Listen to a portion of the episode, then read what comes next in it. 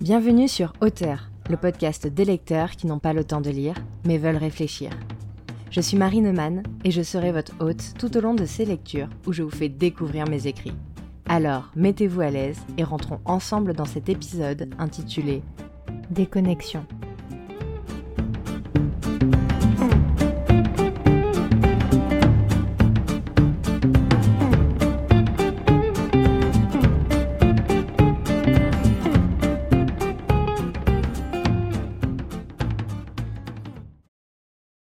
Un jour de pluie comme un autre. L'eau ruisselle doucement sur les blocs en verre qui constituent les zones de vie modulables. De chaque module se dégage une lumière rose et bleutée. Il pleut et le monde est connecté de l'intérieur de ces boîtes. Les réseaux sociaux battent leur plein, on flirte sur la toile comme on achète ce que le marketing nous rend attrayant. On prépare son prochain voyage numérique. On joue en ligne. On rencontre des gens en visioconférence. On travaille de n'importe où.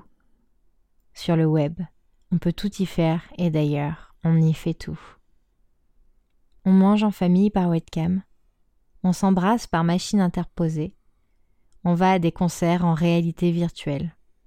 On sort, on se pose, on vit. Le corps planqué dans son module et l'esprit dérivant sur le réseau.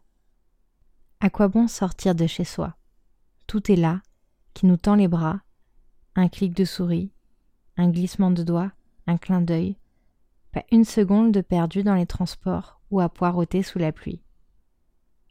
L'on reste toujours au chaud dans cette boîte froide. On utilise 100% de notre temps connecté. Même lorsque l'on dort, nous analysons au réveil la qualité de notre sommeil. Nous sommes devenus des souris de laboratoire, enfermés dans notre cage dorée, trop soucieux de notre image en ligne pour nous déconnecter. Combien de temps cela peut-il encore durer? Combien de temps encore accepterons-nous cette vie par procuration? Qui nous apprendra à nous déconnecter? Le monde semble s'être enfermé tout seul chez lui, déconnecté du monde qui l'entoure, déconnecté de la chaleur humaine, alerte aux seules notifications qui apparaissent sur son écran et non plus à la vie présente à l'extérieur.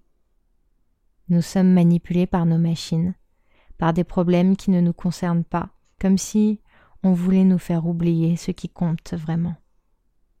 On lève les yeux de nos écrans pour regarder dehors. La pluie ruisselle toujours le long de la vitre. L'on voit, au loin, d'autres blocs modulables avec cette même lumière rose et bleutée. Il faut prendre une décision, car personne ne la prendra pour nous. L'on éteint un premier écran, puis un deuxième, puis tous les autres. Plus aucune lumière bleue et rose ne semble tamiser notre intérieur. Alors l'on s'habille, se couvre un peu, et nous sortons dehors pour redécouvrir la fraîcheur de la pluie.